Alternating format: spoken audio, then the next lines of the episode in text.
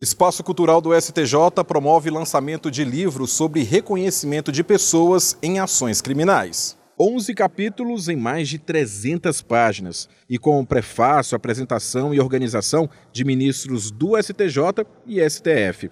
Este é o livro Reconhecimento de Pessoas, novo regramento sob enfoque constitucional. Obra sobre as contribuições que a psicologia do testemunho e as rigorosas diretrizes técnico-jurídicas trazem a respeito do reconhecimento de pessoas, principalmente quando existe alto potencial incriminatório e discriminatório dentro do sistema de justiça. Escrito por 16 autores, o livro também aborda como os conhecimentos científicos vêm contribuindo para uma mudança no reconhecimento de pessoas em ações criminais. Nos artigos são enfatizados acórdãos já proferidos pelo STJ e STF. Na cerimônia de lançamento no Espaço Cultural do STJ, o ministro Rogério Schetti Cruz, organizador do livro, destacou os impactos sociais provocados por erros de reconhecimento de suspeitos no Poder Judiciário e a contribuição do trabalho científico dos autores do livro.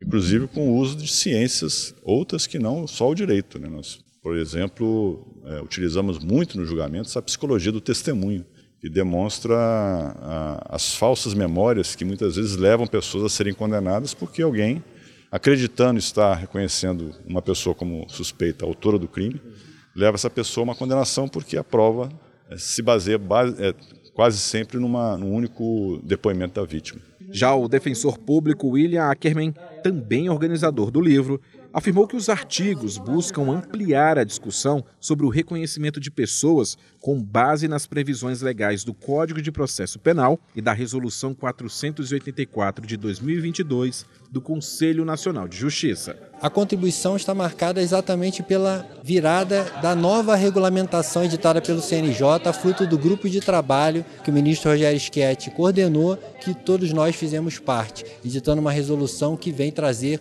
ainda outros parâmetros mínimos a serem observados sobre o reconhecimento de pessoas. Do Superior Tribunal de Justiça, Rafael Porfírio.